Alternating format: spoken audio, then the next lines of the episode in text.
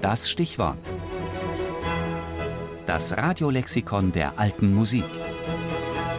Jeden Sonntag im Tafelkonfekt. Canarie, die. Leidenschaftlicher Tanz in Renaissance und Barock.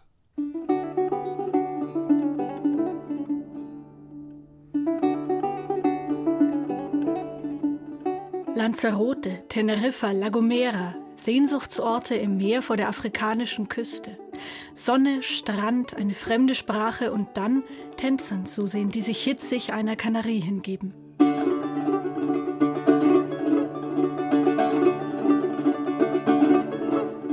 Die Kanarie oder auch Canario genannt, ist ein Tanz, der vermutlich von den Kanarischen Inseln stammt und sich im 16., 17. und 18. Jahrhundert großer Beliebtheit in Europa erfreute. In Tanzbüchern wird er als feurig beschrieben, als Werbungstanz, bei dem die Tänzer Kastagnetten spielen, virtuose Sprünge vollführen und das feste Aufstampfen mit Ferse und Fußspitze dazugehört, wie auch pantomimische Elemente. Kann aber auch sein, dass die Kanarie nicht von den Kanaren stammt, sondern dass sie für eine Maskerade entwickelt worden ist, bei der eben auch exotische Tänze gespielt und getanzt werden sollten. Noten für Canaries finden sich bei Toineau Arbeau in Frankreich, bei Michael Pretorius in Deutschland, später auch in den französischen Ballettopern, etwa von Jean-Baptiste Lully.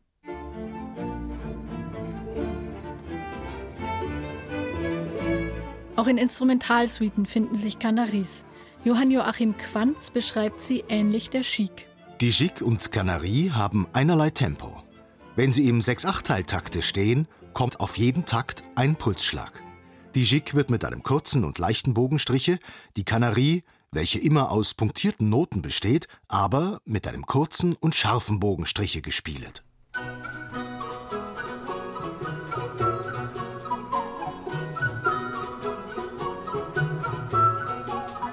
Und Johann Matheson fügt noch deutlicher die charakterliche Ausrichtung hinzu. Die Kanarischen müssen große Begierde und Hurtigkeit mit sich führen, aber dabei ein wenig einfältig klingen. Im Laufe des 18. Jahrhunderts dann wird die Kanarie immer seltener getanzt. Immer mehr ist sie ein stilisiertes Instrumentalstück, bis schließlich Jean-Jacques Rousseau 1768 vermerkt. Dieser Tanz ist heutzutage nicht mehr in Gebrauch.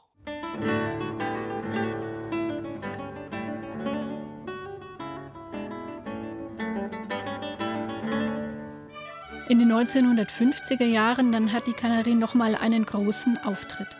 Joaquin Rodrigo lässt sich von Musik für Barockgitarre des 17. Jahrhunderts inspirieren und setzt damit Gaspar Sanz ein Denkmal.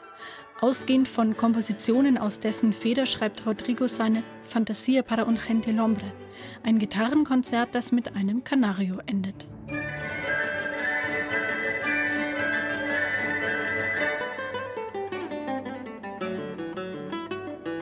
Musik